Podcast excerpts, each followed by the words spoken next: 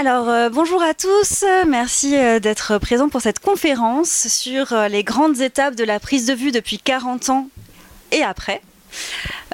Aujourd'hui, on accueille donc Philippe Ross qui est à, à ma droite, tout à ma droite, qui est directeur photo, membre de l'AFC, superviseur image numérique et instructeur. Il est également coprésident du comité technique d'Imago et euh, membre euh, honoraire de la Société canadienne des directeurs de la photo.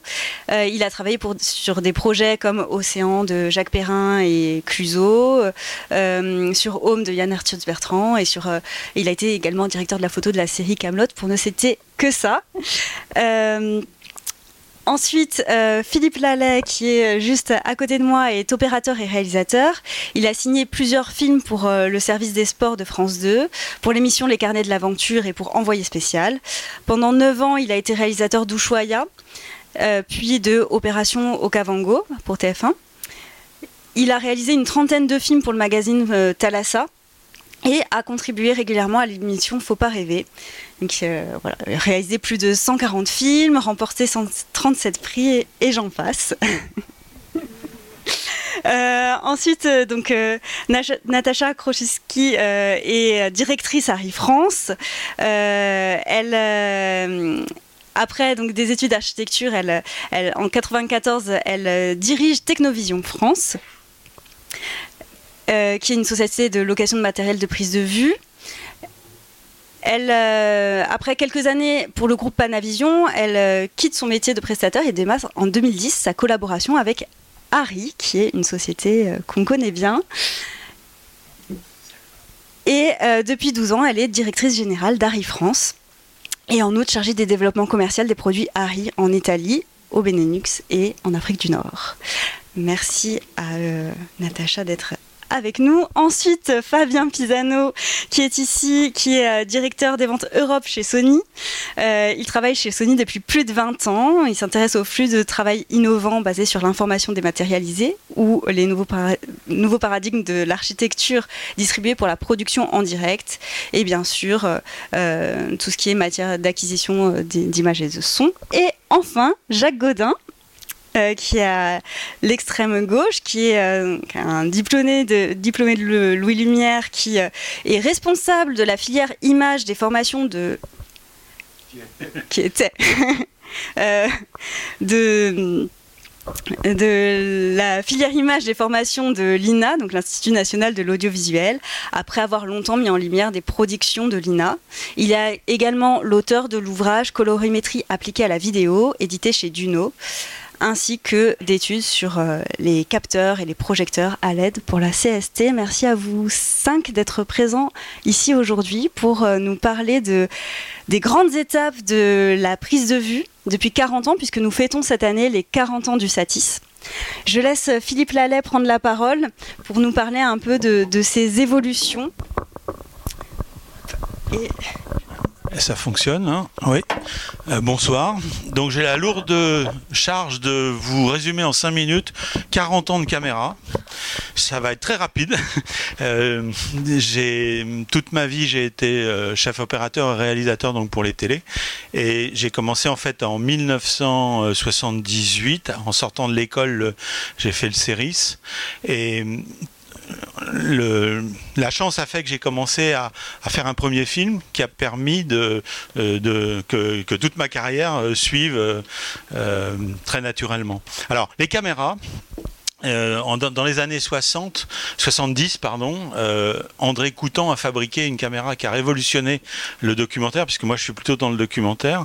C'est la Coutan, l'éclair 16, dont vous avez peut-être entendu parler. Et cette caméra était formidable parce que elle était quartzée, donc synchrone, elle fonctionnait donc sans bruit en plus, et elle était extrêmement légère, vraiment avec avec des claps, un magnéto à côté, ça fonctionnait très bien. Donc ça, c'est la, première caméra que, euh, que j'ai eue en fait dans les années 80. Et tout de suite, je suis parti faire des films euh, euh, donc avec cette caméra-là. Bon j'étais un petit peu déçu du format. C'est-à-dire qu'on était dans le format 4 tiers et tout de suite j'ai eu envie de, ce format un peu large, le 16 neuvième. Et donc euh, des copains à la SFP m'ont transformé une caméra euh, en 16 neuvième en, en, gagnant sur les côtés donc voilà, parce qu'ils avaient la possibilité de le faire.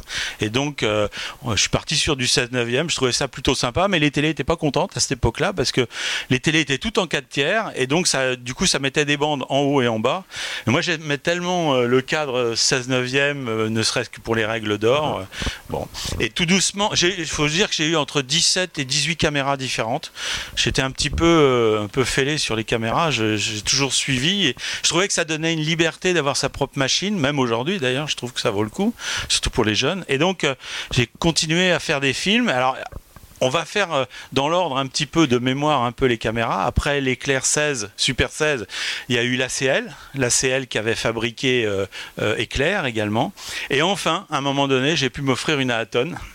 Pour moi, c'était le rêve de, de, caméra extraordinaire. Alors une Aaton, l'avantage c'est qu'elle était, elle tenait sur l'épaule un peu comme comme un chat, une ergonomie impressionnante.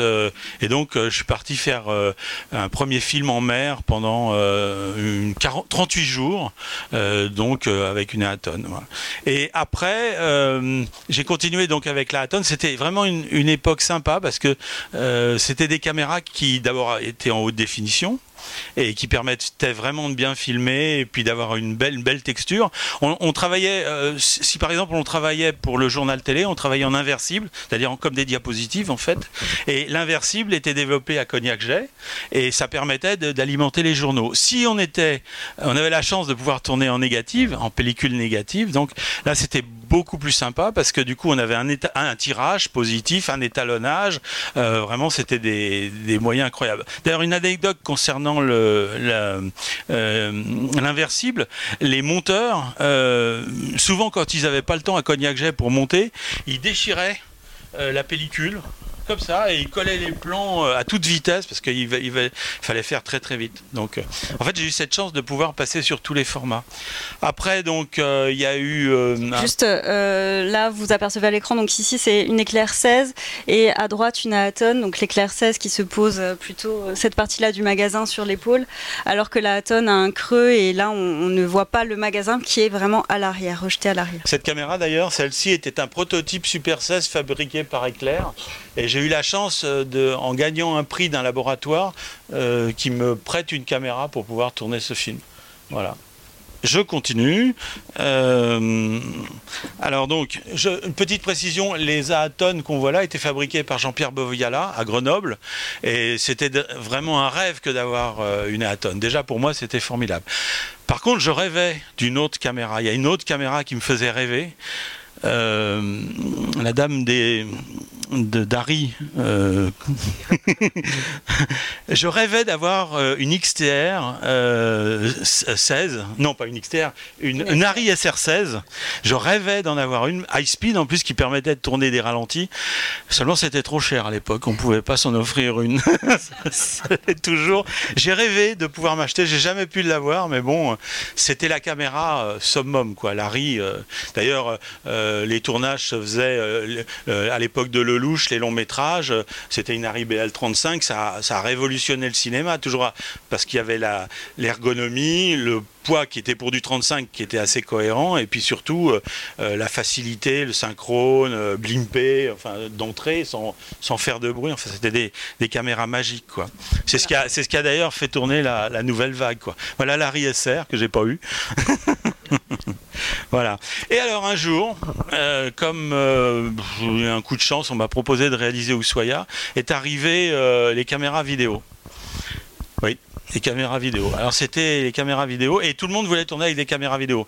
Alors c'était vraiment bien une Betacam, c'était vraiment une très belle machine, une ergonomie. On l'utilisait un peu comme un pianiste, avec la main droite qui servait à faire le point, le diaph, euh, non, le, zoom, pardon. L'autre côté, la main gauche, tu pouvais régler tes, euh, tes filtres pour les grineux, tu pouvais changer la sensibilité, tu faisais ton point, c'était vraiment très très bien. Euh, sauf que euh, il y avait le son même qui était directement synchrone, c'était vraiment parfait. Sauf que ça avait qu'une définition de 300 lignes. Pas celle-là d'ailleurs. 300 lignes. Et 300 lignes, c'est par rapport à la HD, c'était vraiment. En fait, on a rétrogradé quand on a eu les caméras Betacam. Et c'était des caméras qui, qui, étaient très chères aussi, puisque à l'époque, ça coûtait presque l'équivalent de, je sais pas, presque 40 000 euros maintenant, ou peut-être même plus même plus.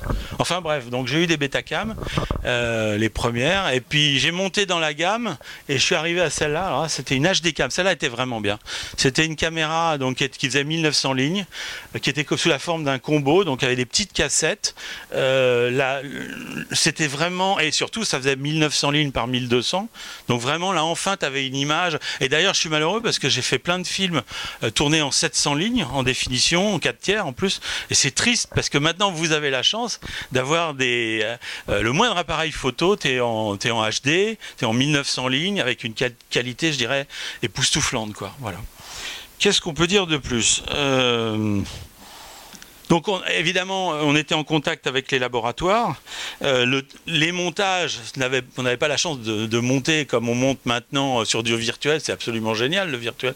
On montait euh, la pellicule sur des tables Atlas. Ils étaient fabricants à Nogent-sur-Marne. J'avais été en acheter une pour pouvoir monter les films à la maison. Enfin, c'était vraiment une autre époque. Mais la vidéo a amené quelque chose d'extraordinaire, une espèce de, ne serait-ce que par exemple le pré-roll pour pouvoir euh, si par exemple tu es, calé sur une image et puis que tu as raté, tu appuies sur un bouton, hop, ça t'enregistre les 7 secondes qui étaient devant. Donc si tu as raté quelque chose, tu avais un peu de chance, tu pouvais, euh, si tu te trompais pas de bouton, tu pouvais éventuellement le récupérer. Par contre, il y avait des trucs complètement aberrants complètement aberrants. Par exemple, euh, sur la Aton, on avait, et sur l'éclair aussi, on avait des viseurs couleurs. Or, avec sur la Betacam, tu avais un viseur noir et blanc. Alors au début, on nous a dit ah oui, mais c'est normal parce que le noir et blanc, c'est plus piqué pour faire le point et tout. Sauf que toi, quand tu es dans une forêt, tout est vert. Et puis, si tu as une tache rouge, bah, tu crois que c'est vert aussi, parce que le vert et le noir et le, rouge en colorimétrie, c'est à peu près le même genre de gris, et donc tu fais pas la différence, et tu avais des surprises. Euh, quand tu étais à la prise de vue, tu dis, mais t'as pas vu le rouge là? Non, j'ai pas vu. donc voilà. Donc ça a été un peu déstabilisant, quoi. Après, euh, j'ai passé l'étape du BVU qui était insupportable, puisque c'était le preneur de son qui portait euh, l'enregistreur qui faisait une tonne, ils en avaient marre de porter avec un câble. De temps en temps, on partait en courant pour filmer, puis lui, il faisait du ski nautique derrière. Enfin, c'était un petit peu l'horreur, quoi. Voilà. Euh, aujourd'hui. On, va passer au numérique. On passe au numérique. Alors, le numérique, ben, euh, c'est absolument fantastique, quoi. Attendez une seconde, faut que je suive mon fil. Voilà. Ah non, je pas où c'est. On va improviser. Alors le numérique, bah, c'est fantastique parce que vous avez des caméras aujourd'hui qui ont une qualité euh, époustouflante. On parle même pas de la montée en, 4K ou en 8K, qui des fois on se demande un peu à quoi ça sert. Enfin ça c'est mon opinion. La HD et le 4K est largement suffisant. Le 4K des fois ça me gêne parce que tu filmes en 4K et puis les directeurs de production ils te disent bah, c'est bien mais toi on va recadrer un peu parce que nous on voudrait un cadre un peu plus serré. Alors on est quand même au départ on est un métier dans, encadre les choses. Donc s'il y a quelqu'un derrière qui fait autre chose, ça devient un petit peu déstabilisant, quoi, même gênant, je dirais. Mais bon. Euh, un dernier reproche au numérique, je trouve que c'est en train de s'arranger en ce moment, c'est qu'on a tendance à vous vendre des cubes. Un cube qui est nu, il n'y a pas de viseur, alors on te dit euh, c'est très bien, c'est une caméra fantastique qui filme à la perfection, sauf qu'il n'y a pas de viseur, il n'y a pas de batterie, il n'y a pas de poignée, il n'y a pas d'épaule. Évidemment il n'y a pas d'objectif, mais ça ça peut se comprendre. Enfin et du coup euh, le prix de ta caméra il n'est pas cher au départ, mais tu te retrouves avec un truc à castiller qui vaut euh, voilà. Voilà, je m'arrête là. on va plein de questions. voilà. Je pourrais, mais cinq minutes. Non mais on va on va approfondir tout ça. Justement, on, va faire un petit point sur euh, euh, la télévision puisque on parle, on va parler euh, aujourd'hui de cinéma et également de télévision, notamment de la vidéo au numérique. Et justement, vous en parliez, Philippe, de l'arrivée des Betacam avec les premières caméras vidéo qui avaient un rendu et une ergonomie qui était assez différente de, des, caméras films de l'époque. Est-ce que Fabien et, Jacques, vous voulez dire deux mots sur, euh, sur les caméras vidéo? Voilà. Je commence, puis je te passe la, parole. Euh, du temps, ouais, on va, on va se remettre euh, à l'époque du, du Betacam. Moi, on peut parler de la, de la transition. Au moment où Philippe, on, quand on s'est rencontrés, il y avait encore pas mal de, de fiction qui était faite en Super 16. Je me rappelle, on s'est rencontrés sur Central Nuit, avant Camelot. Et donc, euh, il y a eu, c'était vraiment les années 2000, et il y avait beaucoup à cette époque, c'était l'arrivée de la HD en fait. Donc, on commençait enfin à retrouver de la, euh, définition même si ça, paraît faible par rapport à ce qu'on a aujourd'hui, mais on retrouvait de la définition. Il n'y avait pas de dynamique du tout sur ces caméras, mais il y avait vraiment cette transition entre le, Super 16 et le la HD dans, ces années 2000. C'était juste après la, la Betacam numérique. Donc toi, je me rappelle, beaucoup de gens ont, appris avec euh, les CD euh, de l'INA que tu faisais euh, sur apprendre autour de la Betacam et de voir comment est-ce qu'on on travaillait sur cet nouvel outil numérique qui était par certains côtés proche. Il y avait travail sur la dynamique, travail sur la colorimétrie, travail sur la sensibilité, mais par d'autres côtés complètement différents. Donc on arrivait tout de suite à boucher des noirs, saturer, exploser des blancs, ce qui était la, souplesse de la pellicule permettait à l'époque tellement, tellement plus de facilité. Donc c'était, c'était vraiment difficile. Hein. j'ai, quelques anciens stagiaires dans la salle là que je vois là-bas. Hein. Merci pour avoir baissé le rideau. Heureusement qu'on a quelques chefs, chefs op dans la salle qui, qui a, qui, qui, voient quand on est en surex. Euh, nous les donc euh, c'est sympa. Et donc, euh, et donc voilà, c'était un peu le, le, clash à cette époque. Il y avait, moi je me rappelle quand je suis arrivé, il y a 25 ans, il y avait quand même deux mondes assez différents. Il y avait quand même le monde de la prise de vue cinématographique, et puis il y avait le monde de la télévision à la vidéo. Je me rappelle quand euh, euh, la vidéo c'était Vidéoland. Hein. Tu te rappelles Philippe? Vidéoland Vidéoland c'est simple, hein, c'est envoyer l'image, euh, il y avait des ciels avec des gros trous dedans, fromage blanc, etc. Donc à l'époque, Vidéoland c'était à fuir. Et puis la technologie étant avancée et les chefs opérateurs ayant pris la main en essayant de tourner l'outil dans tous les sens et le, façonner à leur à leur manière de faire, euh, plus de la formation euh, à la connaissance du produit, a fait que, euh, ben, au fur et à mesure, voilà, les, les, les, les, produits ont évolué en technologie et en puissance, et aussi les gens se sont appropriés les limites et sont même allés au-delà des, des, des, limites. Donc ça, c'était la fameuse transition des années 2000 entre, on va dire, l'argentique et le, et, le, et le, numérique. Et puis, voilà, je vais passer la parole à Jacques, puis on, on reviendra après sur la, la continuité de tout cela. Merci. Euh, un peu de mots. voilà. Bon, ça va aller. Bon, merci Fabien. voilà, donc tu as, très bien résumé. C'est vrai que moi, j'ai commencé ma carrière en argentique et puis après, quand on est passé à la vidéo avec des tritubes, c'était quelque chose d'épouvantable. Effectivement, tout ce que vous avez dit, c'était tout à fait vrai. Et après, euh, je me suis, euh, le, numérique est arrivé et je me suis beaucoup investi. Euh, je voulais comprendre comment ça marchait. Hein, c'est pareil quand, quand moi j'ai passé mon bac, j'ai passé mon bac avec une règle à calcul. Après, quand l'ordinateur est arrivé, j'ai voulu comprendre comment ça marchait. Je me suis mis à programmer voilà, bon, à vivre une autre vie. Et donc, je me suis beaucoup intéressé finalement au pourquoi on en était là à un moment donné, etc.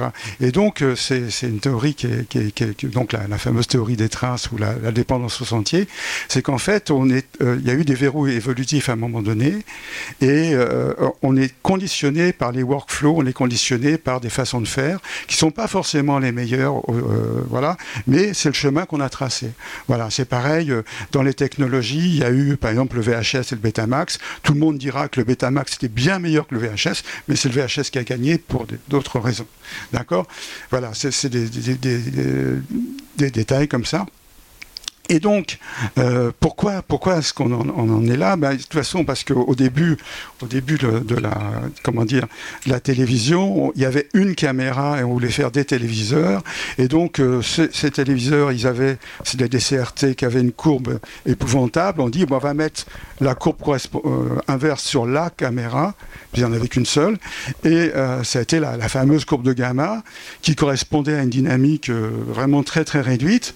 Et après, quand on est arrivé, euh, y compris en numérique, eh bien, en fait, euh, c'était vraiment dommage, alors qu'on avait des capteurs qui avaient une dynamique 6 à 10 fois plus grande, de, euh, comment dire, de rester avec, ça. Donc, certains ont fait un, énorme travail, notamment sur les hypergamma, donc Fabien et, Christian Mourier chez Sony, hein, pour pouvoir exploiter toute la dynamique du capteur, mais on est resté prisonnier d'un standard à un moment donné. Et en fait, ce qui est très intéressant, c'est quand le monde du cinéma est arrivé, eh bien, on a pu travailler en gamma, on a travaillé en log, et toutes les caméras maintenant de des cinémas proposent des logs, enfin, de, bon, que ce soit Log ou autre. Hein. Et en fait, ce qui est beaucoup plus intéressant, qui correspond plus à la vision humaine, et puis aussi à notre fameuse échelle des EV, qui est une échelle log. Hein. Voilà. Et puis alors d'autres choses aussi, comme le, codage composante qu'on a encore, qu'on traîne encore sur la télévision, alors qu'en fait, quand on est en des cinémas, ben, le, DCP, c'est-à-dire la pellicule cinéma, elle est codée en grand I, grand Y, grand Z, en compression JPEG 2000, en compression anglette. On, on est plus forcé de passer parce qu'on codage composante qui a été fait à l'origine pour permettre d'être compatible avec le noir et blanc. C'est-à-dire qu'on avait un signal euh, de luminance, grand Y, puis un signal de chrominance. Voilà, bon, on vous expliquera ça ailleurs. Mais en fait, ça correspond à une perte de six fois hein, de, l'espace colorimétrique RVB, ce qui est vraiment dommage. Voilà. Alors maintenant, ce, codage perdure, hein, mais il y a plein de choses qui perdurent, comme sur cet ordinateur, on a un clavier AZERTY qui a été conçu à l'origine pour ralentir la frappe, comme le clavier QWERTY. Et bon, ça perdure sur nos ordinateurs, mais personne n'est gêné par ça. Voilà. Donc en fait, il y a eu des, progrès énormes faits. Alors on, est un peu parfois à la course à, l'échalote, euh, comme euh, entre le 4K et, le 8K. À un moment donné, on se demande pourquoi ça sert d'aller plus loin, parce que c'est vrai déjà quand on a un téléviseur 4K, bah, bon, euh, à moins de changer notre rétine, je vois pas ce qu'on pourrait voir de plus. Bon, voilà. Donc tous ces, tous ces, comment dire, ces convergences ont fait que les systèmes ont été forcés d'évoluer. Bon, c'est un bienfait. Après, bon, il faut voir ce qui reste de la planète. Merci Jacques. Euh, je ne sais pas, Natacha, si vous vouliez non, rajouter quelque chose. Euh, oui, je veux bien. Ça marche. Allô, allô. Ça marche. Bonsoir. Et ben, euh, moi, je voulais juste rajouter euh, deux petites choses à ce que avait dit Philippe. Euh, par rapport aux visées, donc vous disiez, on est passé de la couleur à la noir et blanc. On est surtout passé de la visée optique à la visée électronique. C'est ça qui faisait toute la différence, parce qu'évidemment, avec une visée optique, on voit, on voit la réalité. Avec une visée vidéo, on voit une interprétation électronique. Donc euh, il n'y avait, y avait pas juste le noir et blanc qui, était difficile à vivre, j'imagine, à cette époque-là. Et euh, l'autre chose que je voulais dire pour reprendre l'histoire des cas, des lignes, etc. Donc effectivement, à un moment, on a évolué en nombre de lignes, mais je suis sûre que Fabien peut nous dire qu'il n'y avait pas que les lignes qui évoluaient. Et comme je vois qu'il y a pas mal d'étudiants ici, et tu sais que c'est quelque chose qui m'est très cher, c'est de pas euh, penser que la qualité est quantitative et, qu'on peut la mesurer en quantité de cas, en quantité de lignes. Il y a tout un tas d'autres paramètres sur lesquels nos ingénieurs travaillent pour euh, rendre euh, une meilleure image. Et il y a la dynamique, il y a la colorimétrie, il y a voilà, une soixantaine de paramètres minimum. Donc ne focalisez pas sur le nombre de lignes, sur le nombre de cas, sur, voilà, sur le quantitatif. Voilà ce que je voulais dire. Merci Natacha. Je ne sais pas si euh, Philippe, vous vouliez ajouter quelque chose sur ces questions. Je peux juste ajouter que effectivement ce rapport à l'image euh, optique et ce rapport à l'image euh, électronique, il est très important parce que on assiste à une médiatisation de ce que l'on voit. Et de la même manière que l'on dit, on parle du WYSIWYG, c'est-à-dire what you see is what you get, il y a un petit peu une espèce de, on va dire, une erreur de penser que parce qu'on a une image sur un écran, on a l'image une image, c'est un peu plus compliqué. Euh, la mise en scène, c'est un peu plus compliqué que simplement voir une, image sur un écran. Donc, y a, à, travers le dispositif médiatisé du moniteur, il s'est passé des choses par rapport à la réalisation, par rapport à la, euh, au jeu, on va dire, des acteurs, et pas surtout par rapport à la connaissance que nous avons de l'image. Donc ça, c'est un vrai débat qui est pas tout à fait fini. Et, penser que parce qu'on voit une image sur un plateau, on a l'image, c'est une erreur, parce que généralement, on est dans une position de tension, une position de, d'énergie très très particulière, et on s'aperçoit parfois, euh, quelques jours après, que cette image, c'est peut-être que cet acteur a un petit peu surjoué, ou peut-être que euh, la lumière que l'on a fait, peut-être pas tout à fait raccord avec ce qu'on voulait. Donc il y a, y, a, y a, une, y a, je pense, il me semble, il n'y a pas une histoire qui a été encore écrite sur le numérique. Ça a peut-être besoin d'être écrit. Et il y a surtout, euh, je pense, il faut bien replacer le numérique aussi par rapport à un contexte politique. C'est-à-dire que d'abord, c'était pour gagner de l'argent, en dépenser moins, avec un but qui, a, qui marche d'ailleurs. Mais euh, là, on est en train de parler justement de, cas et de cas, et on, a un système euh, politique qui se heurte maintenant à, un système euh, écologique. Et le nombre de cas, on le voit d'ailleurs, pour citer ne serait-ce que les téléviseurs 8K maintenant qui ne sont plus agréés par la France, par, par un certain nombre de pays, parce qu'ils sont trop consommateurs. Donc il y a, y une espèce de retour de la réalité, d'une certaine manière, dans le processus de, tous ces chiffres. il y a des philosophes qui parlent de est-ce qu'on est euh, gouverné par les nombres? Il y avait un célèbre opérateur, ça Jeff Ball, qui avait dit euh, We are driven by numbers. On est, on est d'une certaine manière euh, pris par, les nombres. Et de la même manière qu'on est avec les, cas, il y a, la gouvernance des nombres devient quelque chose de absolument stupide. Et je trouve ça très important qu'il y ait des gens qui décident un peu de se remettre en question et de bouger les lignes là-dessus.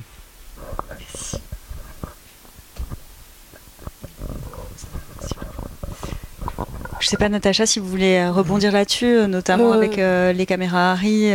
Oui, peut-être juste sur, l'historique. Évidemment, Harry a un historique à la base argentique. Donc, je, vous invite à aller voir ce petit timeline sur, sur le site Harry qui retrace l'histoire d'Harry. Et vous pouvez sélectionner par type de produit. Là, c'est les caméras. Donc, Harry a commencé avec des caméras de reportage, en fait.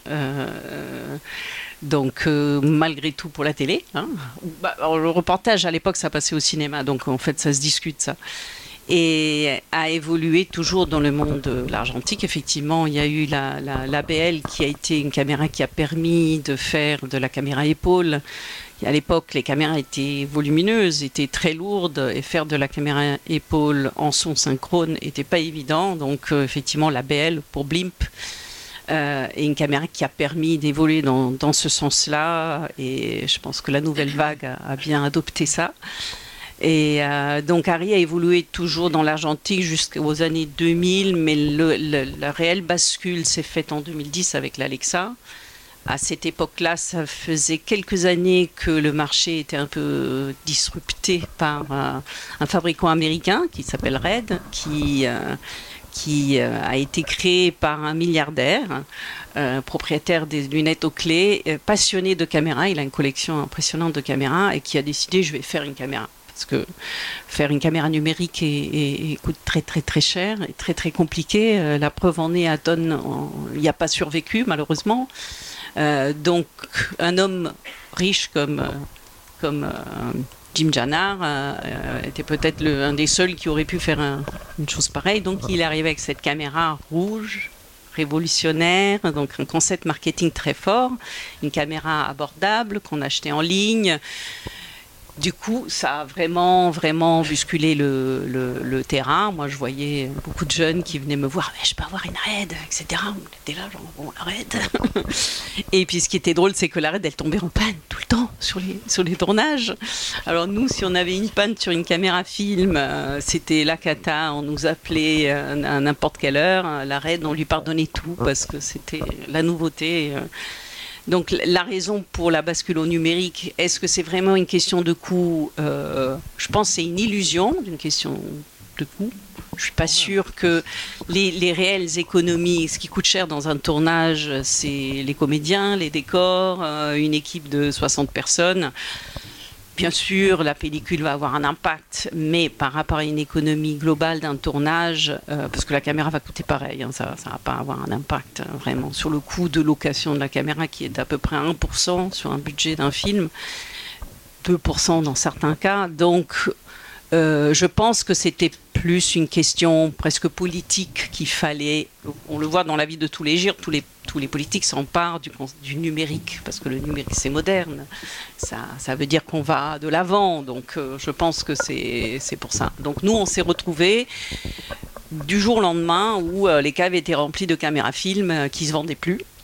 Et donc il a fallu vite, vite, vite pédaler et sortir cet Alexa qui, heureusement, a, bien marché parce que sinon ça aurait été clairement la fin d'Harry si, si l'Alexa n'avait pas marché, heureusement.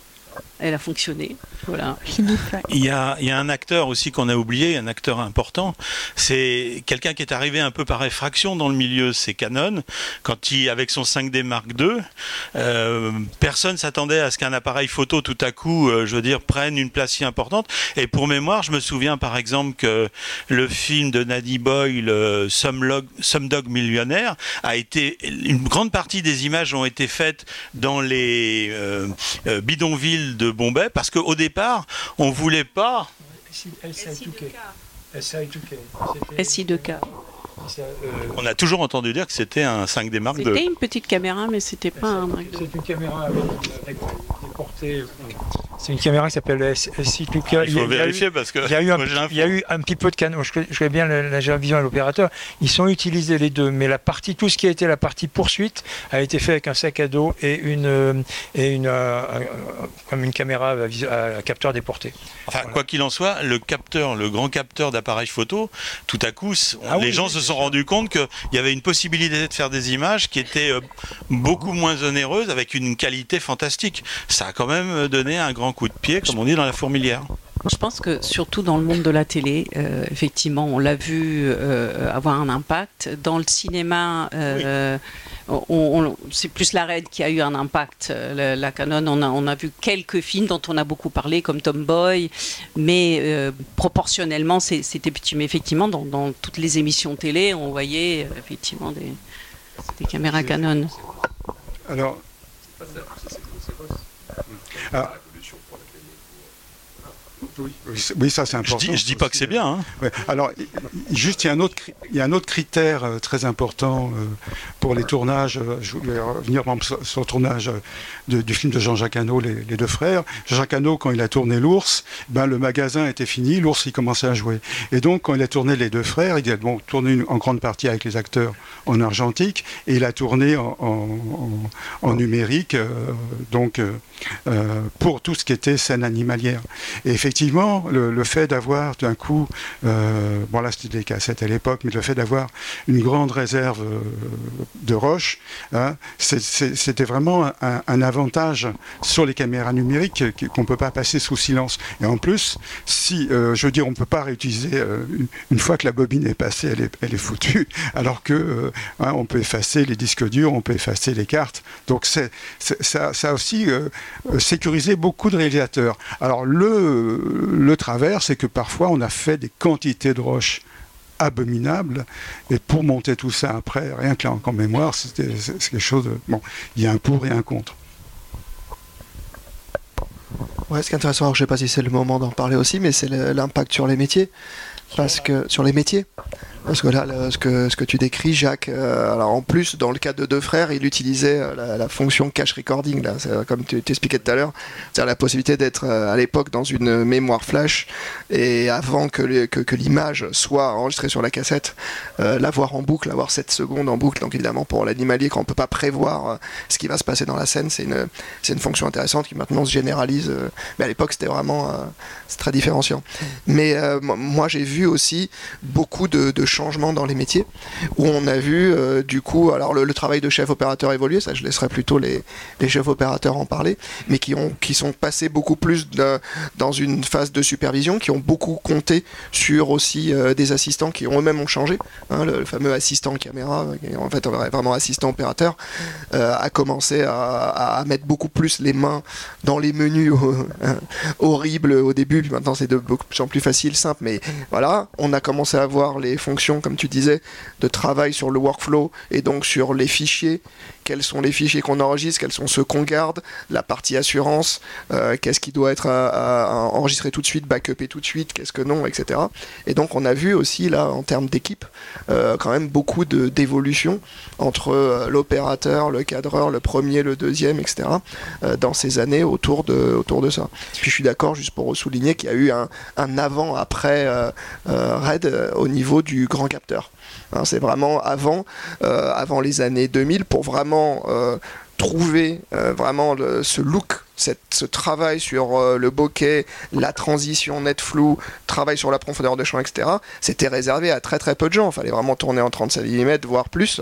Et, euh, on était en 2 tiers de pouce, euh, principalement. Alors, le, le 2 tiers de pouce ne le permettait pas, hein. soit avec des subterfuges à la Pro 35, pour ceux qui ont connu ces, ces, trucs-là, avec le dépoli qui tournait et tout.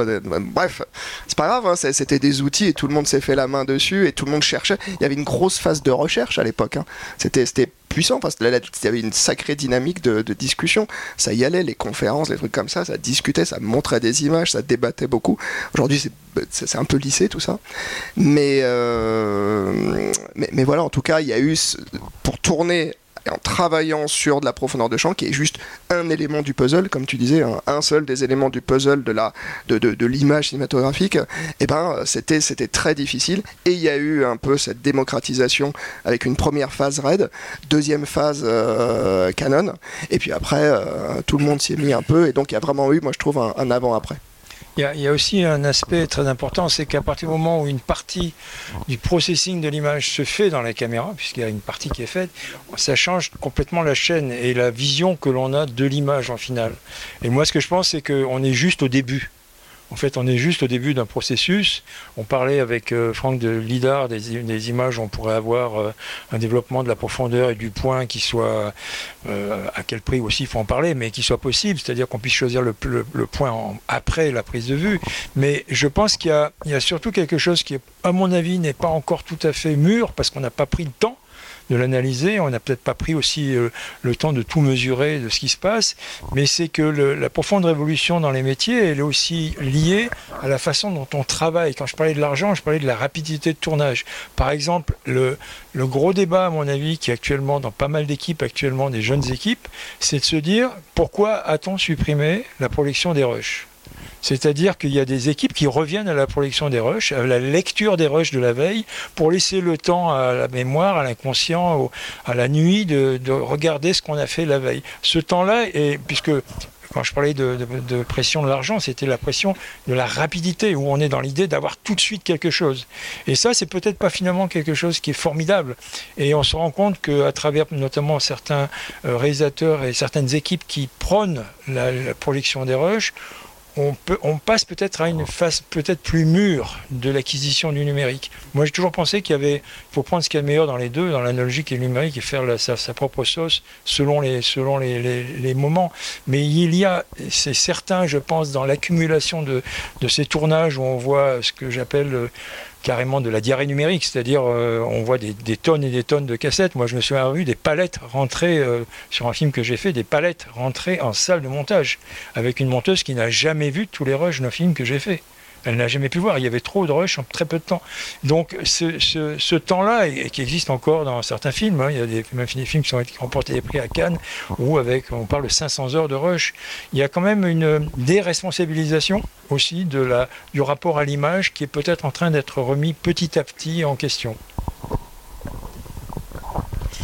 Merci, oui. Et puis, euh, ça, justement, quand on, parlait de ça en préparant euh, euh, la conférence, on parlait beaucoup du retour vidéo qui, qui a engendré aussi possiblement cette. Le retour vidéo, c'est quelque chose de formidable. C'est pas c'est pas le problème du retour vidéo, c'est comment on s'en sert. C'est-à-dire, moi, je vois des réalisateurs maintenant qui ne veulent plus aller dans le village vidéo. Je trouve ça formidable. Ils sont un tout petit moniteur de contrôle qui est accroché à comment s'appelle l'épaule ou, au, cou et ils regardent le cadre, mais ils sont à côté des acteurs. Combien d'acteurs m'ont dit euh, euh, qu'ils regrettaient de ne plus voir le réalisateur sur le plateau? C'est en train de changer parce que je pense que maintenant la, démocratisation, notamment des petits moniteurs HF, euh, comme on a chez Transvideo, chez Small HD, permet d'avoir à la fois le contrôle de l'image, mais aussi la présence de l'équipe et surtout du réalisateur face aux acteurs. Parce que ça, on l'a perdu pendant un petit moment. le réalisateur était caché dans le village vidéo. Et ça, c'est quelque chose qui a, qui a eu des effets aussi pervers. En même temps, c'est formidable pour faire des effets spéciaux, d'avoir un village vidéo, de pouvoir connaître, c'est même indispensable. Mais il faut se poser la question maintenant de peut-être d'être plus euh, mesuré sur toute notre façon d'utiliser les outils. Euh, loin l'époque où on partait en film avec 20 euh, boîtes de 10 minutes au bout du monde et qu'on voyait les rushs en rentrant en disant est-ce que j'ai oublié quelque chose? Voilà. Mais c'est très bien le retour vidéo. Je, voulais justement rebondir sur euh, ce qui était dit sur la durée des, cartes. Euh, à l'époque, effectivement, on avait 10 minutes. Aujourd'hui, on a guère plus. très souvent, parce que quand on est en 444XQ euh, sur une carte de 512, souvent on a, on a quoi, 13 minutes. Euh, alors maintenant, on a des cartes de 1 Tera, 2 Tera, on peut monter euh, même à 50 minutes, mais la plupart du temps, ils ne les utilisent pas. Ça veut dire que la structure d'un tournage, euh, en tout cas de fiction, je ne parle pas effectivement quand on fait de l'animalier ou de, du commentaire, où effectivement on a besoin de cette durée, mais quand on est sur une structure de tournage de fiction, la durée d'une prise est, due à l'écriture du film et pas à la durée de la carte, sauf s'il y a des parties pris de mise en scène où on veut faire euh, voilà, des, des, plans séquences très longs, etc. Euh, voilà. Mais tout le monde ne tourne pas en plan séquence. Euh, donc disons que la structure, je pense, réellement n'a pas changé. On a une possibilité en plus aujourd'hui qu'on n'avait pas avant. Mais, mais je pense qu'on tourne de la même manière. Les équipes sont constituées à peu près de la même manière. Ça veut dire qu'on a un chef opérateur, on a parfois un cadreur, on a un premier assistant qui fait le point, un second qui faisait le loader avant qui décharge les cartes maintenant. Quand vous avez de la chance, il y a un DIT, un data manager, mais souvent il n'y a pas. Donc c'est à peu près pareil euh, qu'avant finalement, euh, la, structure de l'équipe. Ça n'a pas beaucoup changé. Oui, euh, par, exemple, il y, a, le film de Sebastian Schipper qui a tourné en vraiment un seul plan séquence de la nuit au matin. En canon pour le coup là. Oui, en canon, oui, avec bon un cadreur fantastique. bon, ça c'est des choses que, que, permettre le numérique. Bon, on a, on a vu des expériences comme l'accord d'Hitchcock, etc. Il y a des raccords. Il y a des, Irréversible. Il y avait des raccords. C'est tourné en a minima. Mais, mais, mais le, oui, oui, bien sûr. Donc là, ça permet de faire des, quand même des choses extraordinaires. Enfin, voilà, les, plans séquences, ça existe quand même. Ça, existait avant aussi.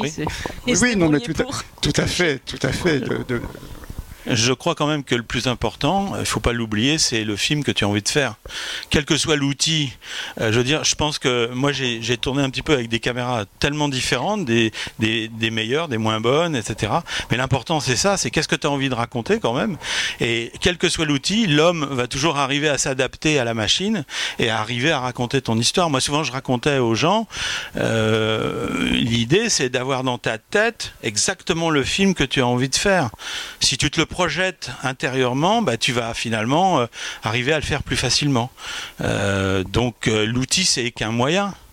et, parfois les limitations de l'outil oblige à réfléchir aujourd'hui, effectivement, euh, le, bas coût, entre guillemets, et puis c'est pas si bas le coût quand même des gigas et des cartes, fait que peut-être on prend moins le temps de se dire, bon alors ce plan, je le fais comment? Parce que j'ai pas 40 prises. Et ça peut-être ça joue. Euh, concernant l'évolution du matériel, moi je suis euh, admiratif de ce que fait les caméras d'aujourd'hui par rapport à ce qu'on a connu. Donc c'est à vous maintenant d'utiliser ces machines au mieux, mais si vous les utilisez bien, vous faites des images qu'on ne pouvait pas faire à l'époque.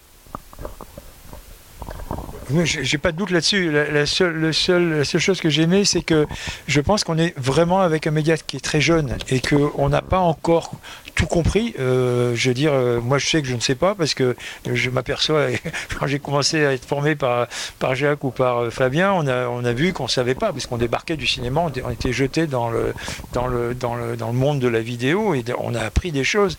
Mais je pense que on est on est, à mon avis, à, il ne faudrait surtout pas qu'on perde la possibilité, en tant qu'opérateur, aussi de pouvoir contrôler l'image lors du tournage, que euh, Alexa propose avec euh, les réglages de texture, ce que commence à, proposer un certain nombre de fabricants, de façon à ce qu'on retrouve des choix esthétiques affirmés au tournage qu'on faisait euh, en décidant de surexposer, de sous-exposer, on prenait des choix ou de faire euh, une, un, s'appelle, un blanchiment post-production. On a un petit peu perdu ce, rapport à la création et au risque à la prise de vue. Et je pense que dans les années à venir, ça serait dommage que, vous ne soyez pas euh, partie prenante en tant que, on va dire, influenceur, fortement influenceur, sur, pour donner aux, aux ingénieurs l'idée que peut-être il faut qu'ils soient un peu moins sages un peu moins, on va dire,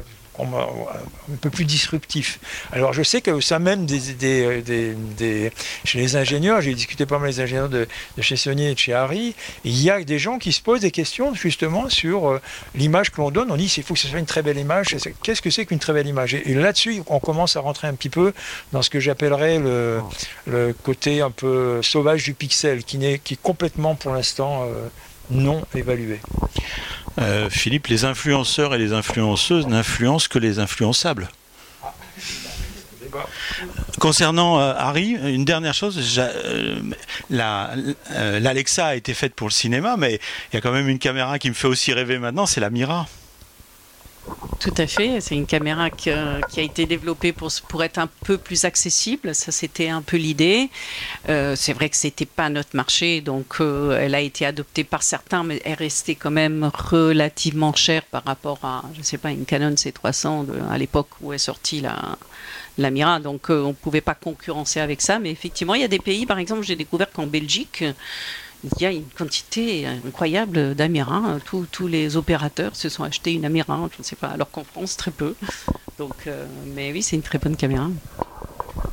Qui a le même capteur que l'Alexa, identique. Oui. La C300, qui était un peu la première caméra, euh, était plutôt agréable à tourner, sauf qu'elle avait un défaut. Jacques pourra nous en parler. Elle tournait en 8 bits. Donc, du coup, euh, euh, on ne pouvait pas l'étalonner, quasiment pas étalonner les images. Heureusement, bon, maintenant, toutes les caméras sont quasiment en 4.2.2 10 bits.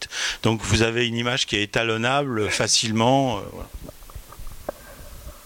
Eh, Fabien, chez Sony, vous, comment euh, travaillent vos ingénieurs justement sur ces, questions-là et en plus vous, euh, vous faites des vous proposez des caméras professionnelles mais aussi semi-professionnelles et Oui, oui, il y a tout. Chez Sony, ça va très large. Bah, si, tu peux charger le, On a un peu, j'ai un petit historique euh, très rapide des, des, caméras Sony, du moins celles qui, ont touché au monde de la cinématographie. Oui, Sony, c'est très large. Hein. Il y a la, ça va du smartphone en vérité, et, y compris des capteurs, parce que Sony fournit des capteurs, euh, par exemple pour l'iPhone ou autre, donc euh, vraiment travaille uniquement sur la partie euh, technologie, prise de vue. Euh, et, ça monte jusqu'à comme ça des caméras pour euh, le news, pour le sport. Euh, voilà, là je vous ai mis un petit historique de, certains éléments dont on a parlé pour vous dire où est-ce qu'on arrive aujourd'hui à la, la, Vénice. Donc ce sera le prochain slide. Mais voilà, la, caméra dont on a dont on a parlé tout à l'heure, donc qui était sur Océan, sur lequel tu as travaillé Philippe et Camelot, ou quand on était en formation avec toi Jacques, hein, la, la F900, c'est quand même la première 24 images par seconde. Ouais. C'était la bêta au départ, puis dès qu'on est passé à l'HD... Il y avait les trois premières caméras. Voilà, donc les, on va dire ça, c'est vraiment les années 2000. Hein. La, la, F900, c'est vraiment 2000. Euh, Moi, c'est quand je suis arrivé chez Sony. Et euh, c'était la première caméra qui était 24 images par seconde. Et c'était, pour le coup, pour parler et répondre à ta question, c'était un, je vais pas dire un traumatisme, mais pas loin de là chez Sony pour des ingénieurs de dire attends, on, est passé de 25 à 50 à 60, enfin, on va toujours un peu plus haut dans la fréquence, dans euh, la, définition, voilà, quand, on est, dans la technologie pure, on cherche à repousser les, limites technologiques, quelle que soit après la manière dont les gens l'utilisent, qui peut le plus, euh, pouvant le moins. Ben là, pour la première fois, ils allaient en arrière. Hein, ils disaient, on, passe de 25 à 24. Et pourquoi? Bon, il y avait plein de raisons. C'était pour voir être directement synchrone avec euh, un retour sur film à 24 ou à 48 pour la projection cinématographique. Donc, c'est les premiers essais plus ou moins heureux, Vidoc de frères et autres, donc tous ceux de ces époques-là s'en souviennent, d'accord? Il y a eu du bon et du moins bon. Et ce qui était intéressant, juste, je ne vais pas vous faire l'histoire de toutes les caméras, mais euh, euh, celle-là, la F900, pour un chef opérateur, peut-être aujourd'hui les, plus jeunes, imaginez travailler avec une caméra qui pèse à peu près 12 euh, kilos, d'accord? Par rapport à pour tous ceux qui ont de la FX6 ou de la FX9 ou, de l'Alexa ou de la, de la, Canon dans les mains. Imaginez une caméra qui pèse 12 kilos qui enregistre en 1000, euh, même, 1400 par 1080, d'accord? Donc à peine une résolution de YouTube, euh, qui, euh, voilà, qui travaille en deux tiers de pouce, c'est-à-dire que en gros, je vous filme d'ici Madame au premier plan et Monsieur à l'arrière-plan, tout le monde est net. Hein. Et si jamais j'essaye de pas être net, et eh ben il y en a qui sont magenta au fond et d'autres vers devant. Hein, tu te rappelles bien D'accord. Et, et tout ça pour la modique somme de 120 000 euros. D'accord? Ça, c'est les années 2000. Et ben pour autant, à l'époque, eh ben, euh, il n'y avait pas assez de caméras pour le marché. Pour autant, il y a eu plein de super euh, beaux films. Si on prend Océan, c'est un des.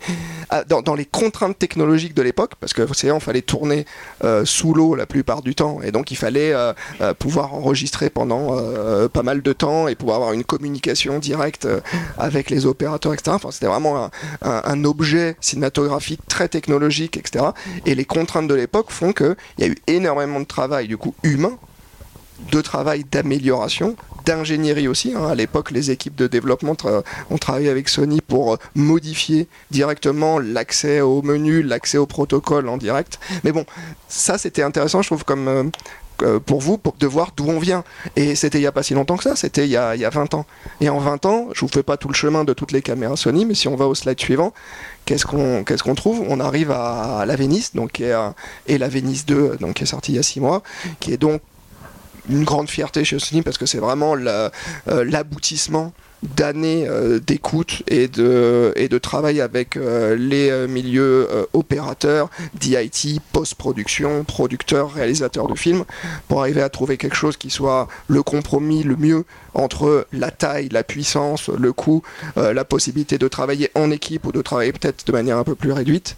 Et, euh, et voilà, ça c'était un peu l'histoire Sony. Et juste un tout petit point sur, mmh. sur ça, c'est que tout le travail dont tu parles, ça a été fait aussi avec un coloriste. Et c'est là où l'équipe a changé d'une certaine manière. Exact. Parce que le rapport qu'on avait avec l'étalonneur film, on n'a pas du tout le même rapport maintenant avec le coloriste qui a un rôle extrêmement important et qui, à mon avis, dans les années à venir, devrait prendre encore un plus grand rôle s'il a investi dès le départ du tournage, comme le font maintenant de plus en plus des réalisateurs et des, et des, et des opérateurs. Donc c'est là où il y a un changement véritablement quantitatif, c'est de considérer qu'il y a ce laboratoire dans la caméra sur lequel le coloriste a un mot à dire et ce laboratoire derrière qui va, être, qui va permettre cette relation triangulé entre un réalisateur, Exactement. un opérateur et un coloriste qui est très important. Et, et si tu en es d'accord, on peut dire que dans ces années, là, dans les années 2000, le, le, le, le coloriste est devenu partie prenante du choix de la caméra également. Hein. Ça, ça paraît peut-être aujourd'hui évident pour plein d'entre vous, mais avant, il y avait vraiment des mondes séparés entre les gens du plateau, du terrain, de la prise de vue, du set, et les gens de post-prod. Et il y avait le digital intermédiaire entre les deux. D'accord? Puis ch chacun son monde. Et puis on a vu, euh, avec le travail qu'on a fait tous ensemble dans ces années-là, beaucoup le coloriste commençait à dire oui, mais là, avec cette caméra-là, et d'ailleurs, et cet opérateur-là, lui il ramène ci, lui il ramène ça, lui je peux ci, lui je peux ça. Ils ont commencé à devenir vraiment, moi je l'ai vu, euh, important dans euh, la classification et l'évaluation de ce qu'on pouvait faire. D'ailleurs, ils ont, ils ont influé aussi sur les modèles d'enregistrement. Est-ce que, pourquoi est-ce qu'aujourd'hui on enregistre en 16 bits linéaires sur une caméra comme ça? C'est largement influencé par les gens de post-prod. Oui, mais parce qu'à l'époque, euh, euh, les, les, étalonneurs avaient une influence sur la choix de la pellicule. C'est ça, c'est parti de, de, la pellicule à la caméra. Euh, je pense qu'il y a quelqu'un qui, qui peut en parler. Je pense qu'il faudrait citer un autre industriel qu'on n'a pas cité, qui est un peu parallèle à tout ça, qui est quand même Kodak, oui. qui, qui, a quand même ah bah, ouvert le chemin pour toute la post-production euh, numérique. Et quand on parle de, de, haute latitude, quand on parle de log, etc., on, on, doit quand même une fière chandelle à Kodak. Qui tout à fait. A largement disparu tout à fait aujourd'hui elle est implémentée on l'a globalement copié-collé oui alors tout à fait. Alors, après il y a aussi dans le workflow euh, quelque chose qu qu qu'il ne faut pas passer sous silence c'est l'arrivée la, la, de la projection numérique. C'est à dire qu'avant le retour c'était un retour film avec Larry Laser par exemple hein, et euh, les projections étaient des, encore des projections cinéma même si le tournage avait été numérique. Et maintenant on, on bah, tout ça c'est fini, hein, les laboratoires, euh, bah, c'est fini. Euh, quand, euh, yeah. Et donc ça c'est vraiment une, une donne importante dans, dans il, y a, il y a une période aussi où on n'a pas parlé, c'est quand on a utilisé le meilleur des deux mondes. C'est-à-dire qu'il y avait des réalisateurs qui tournaient les séquences en extérieur euh, en film et les séquences en intérieur en, en, vidéo ou en numérique parce que le numérique ça, ça était... se fait encore oui, ça se fait encore. C'était adapté, je veux dire, à une image, euh, euh, comment, euh, en intérieur. Donc, euh, avec, si par exemple il n'y a pas assez de lumière, les caméras vidéo fonctionnaient beaucoup mieux. Et justement l'inverse pour les caméras films qui encaissent très bien les hautes lumières dans les extérieurs. Et mélanger les deux. Je sais pas si ça se fait encore beaucoup, mais. Non, mais ça se fait, ouais. Alors, on va, on va passer euh, juste euh, la dernière, dernière thématique très rapidement et après on va prendre quelques questions et on, va devoir s'arrêter. Euh, mais on va peut-être penser à l'après. qu'est-ce, qui, qu'est-ce qui va arriver demain? Donc, on a parlé tout à l'heure de la course au cas. Est-ce qu'on est vraiment prisonnier de la technologie? Vers où, vers où les fabricants vont aller? Vers où les chefs opérateurs ont envie aussi? Que... Je pense que Philippe... Je dis juste une idée. Moi, j'aimerais bien que euh, les fabricants pensent à l'ergonomie et quand même aussi à l'opérateur qui, Alors, effectivement, on va me dire, maintenant, il n'y a plus besoin d'avoir une caméra sur l'épaule puisque tu as un gimbal qui remplace largement, qui est fixe, etc. Mais quand même, la, la caméra qui faisait corps, c'est quelque chose que je, comprends, mais on a fait une Amira et malgré tout, les gens ont préféré l'Alexa Mini, qui est une boîte. Oui, ouais, bien sûr. Ils préfèrent la versatilité euh, à l'ergonomie aujourd'hui. Ils avaient le choix, hein, donc euh, que dire? Donc on a refait une boîte, mais on a essayé de l'améliorer au niveau ergonomie. Maintenant, la, batterie est intégrée à l'Alexa 35. Euh, voilà, on a essayé de faire quelque chose d'un peu plus de, l'améliorer quand même, mais ça reste un peu une boîte. je pense qu'il y, a une piste. Excuse-moi. Parce que c'est compliqué quand même d'utiliser une caméra avec les deux mains comme ça. Du coup, tu as les mains qui tiennent la caméra, tu peux plus Enfin, si t'as pas des assistants, tu peux pas. Euh, la batterie, euh, souvent, ça peut, ça peut aider à contrebalancer. Mm. Mais euh, non, mais je pense que la piste dont parlait Philippe Ross sur travailler sur la prise de vue, effectivement, cette idée de prise de risque. moi, je me souviens quand je louais des caméras film, il y avait un truc qui s'appelait le varicon qui était un flasheur de la pellicule. Et il y avait deux ou trois directeurs photo français qui osaient l'utiliser. C'était Darius Conji, Thierry Arbocas et parfois Laurent Dayan. Les autres n'osaient pas faire un truc pareil parce que tout le monde se disait mais ils sont fous, mais pourquoi ils le font? Je pense que leur talent en dit, dit quelque chose. Aujourd'hui, avec l'Alexa 35, on a sorti cette idée de texture. Alors, une bonne partie des post-producteurs font euh, Ah non, on va le faire en post-production, pourquoi on ferait ça à la prise de vue, etc. Mais euh, je pense que ça va plaire et que ça va venir et que ça a un sens. Je pense que Philippe peut nous dire pourquoi. Oui, attends, c'est formidable la texture. Je regrette juste qu'il n'y ait pas de gradation dans la texture parce qu'on a besoin de gradation. mais ça, ça vient. Ça va venir. Mais, mais je pense que le, qu'on est à mon avis, dans une phase intermédiaire sur lequel on ne s'en rend pas forcément compte parce qu'il y, a, énormément de débats entre les ingénieurs, je sais, au sein des, maisons pour, de fabrication de caméras, ceux qui sont pour donner un certain pouvoir, ceux qui rejettent tout le travail sur la post-production. Ça, c'est, c'est presque idéologique. Et c'est là où les opérateurs euh, et aussi les réalisateurs devraient s'emparer de la question. Alors côté Sony, pour donner un peu de, prospective, euh, les, grandes directions. Donc euh, il y a, c'est clair, une... Euh, oui. Non, bah, bah, si, tu peux. Tu peux. Sony a pendant longtemps, et je crois continuera, fourni par exemple la première Alexa, les enregistrements sur Cartes Bayes. Voilà, hein, c'était un partenariat entre Sony et Harry, donc voilà, il y a de la place pour, tout le monde. Et, et, on fait les accessoires pour la Vénice. Ah visible. Venez sur le stand Sony voir la Vénice avec les accessoires Harry dessus.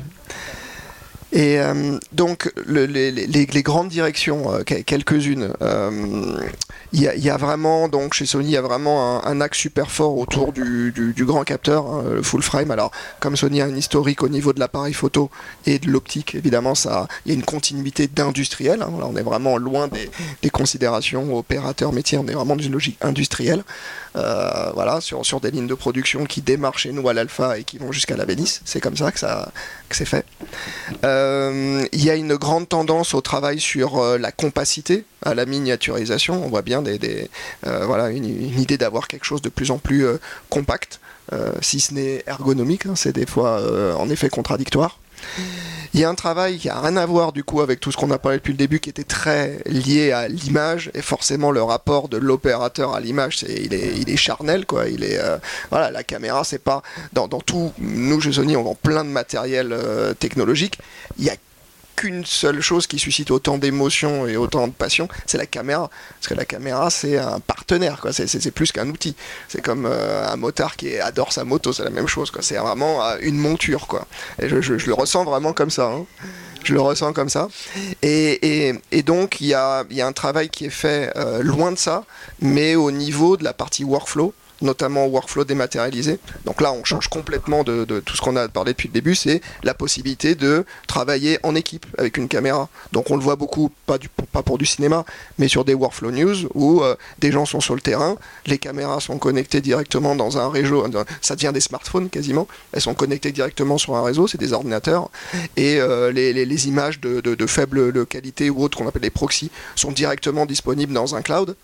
Euh, avec des gens qui font bah, un ou alors on pourrait imaginer plus tard des gens qui collaborent ensemble sur un éditorial dès le moment de la prise de vue. Voilà, c'est un petit peu ces, ces directions-là, en tout cas, qui sont prises. Il y a une dernière qui est assez forte d'un point de vue image.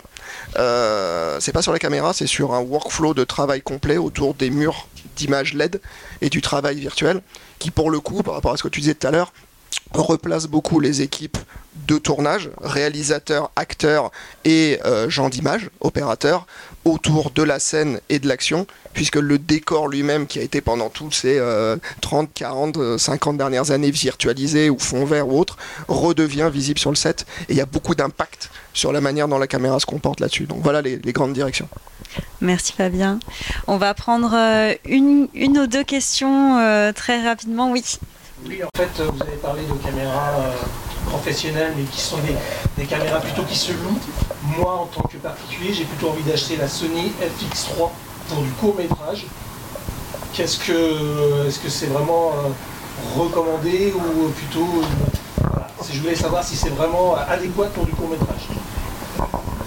Euh, alors en fait aujourd'hui, alors réponse oui, mais euh, le, en fait le, le meilleur outil c'est celui sur lequel vous avez à avoir le plus la main et le plus euh, de le plus de, facilité en fait.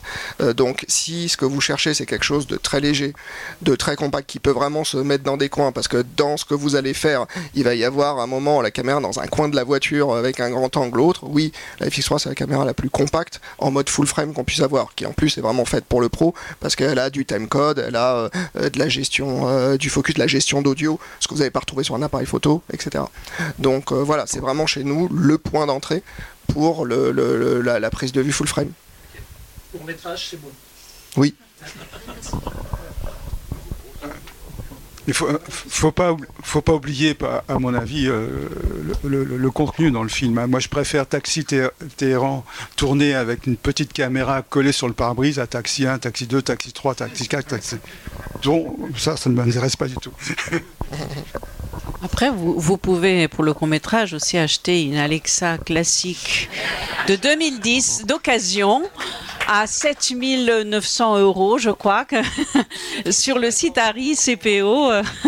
il y a tout le matériel d'occasion reconditionné, donc on essaye de faire durer le matériel. Elle est un peu plus grosse. Est-ce qu'il y a une dernière question avant, euh, avant qu'on conclue? Ah, si j'avais su que vous faisiez des caméras d'occasion. Euh. En fait,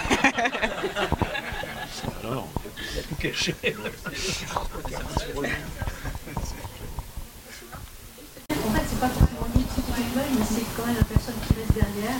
Ça, c'est fondamental. Et en parlant écrans, on va parler de je ne suis pas du tout en fait, parce que je veux garder un rapport humain. Je regarde les acteurs parfois ce sont surpris de C'est important de garder un métier de communication. Si on peut garder cette communication qui ne passe pas forcément sur un petit truc à deux dimensions, ou voire même si ça se passe je pense que ça c'est important. Alors, moi je, tiens, je, je suis maintenant sur le terrain beaucoup de la, de la transmission. J'ai eu la chance de faire le parcours que j'ai avec des opérateurs. Je pense que c'est quelque chose je pense que le bonheur que j'ai eu, c'était aussi de partager des choses avec toi. Et peu importe, des fois, si la lumière est moins bien, c'est pas grave, je chose avec toi. Alors évidemment, là, c'est plus dans la fiction, mais effectivement, on peut dire qu'est-ce que c'est qu'une belle image n'ai pas l'impression, je sais pas. Euh, par contre, ce qui se passe, euh, l'interaction entre nous, techniciens, artistes, scientifiques ou artisans, voilà, et, et, et, et ça, je pense que c'est important de, communiquer ça aussi, et pas seulement parler des outils. C'est important les outils et, et produits qui sont hyper importants. Oui, mais le, filtre de la vidéo, aujourd'hui, on l'a, on l'a partout. Euh, on fait les choses en visio. Euh, voilà, malheureusement, euh, je ne dis, pas que c'est une fatalité. C'est important de souligner que parler à son comédien, pas à travers un écran, c'est important. Ouais. On, on, peut aller encore plus loin de ce que tu dis, Béatrice. Hein, c'est que plus il y a de, contenu, plus il y a de vidéos, plus il y a d'outils accessibles, plus ce qui est important, c'est de se différencier, c'est le regard. Et ça, si c'est pas le métier du chef-op. Oui, mais et puis aujourd'hui c'était l'occasion de parler des outils, mais évidemment euh, l'utilisation de ces outils et comment on fait pour s'en servir, euh, pourquoi, dans quelle optique, c'est euh, encore un, euh, on pourrait en parler pendant des heures. D'ailleurs, on en a parlé ce matin euh, avec les chefs opérateurs qui étaient présents et de ce qu'ils faisaient de ces outils. Euh, en tout cas, merci beaucoup. Merci à vous de nous avoir écoutés. Merci à vous cinq d'être venus.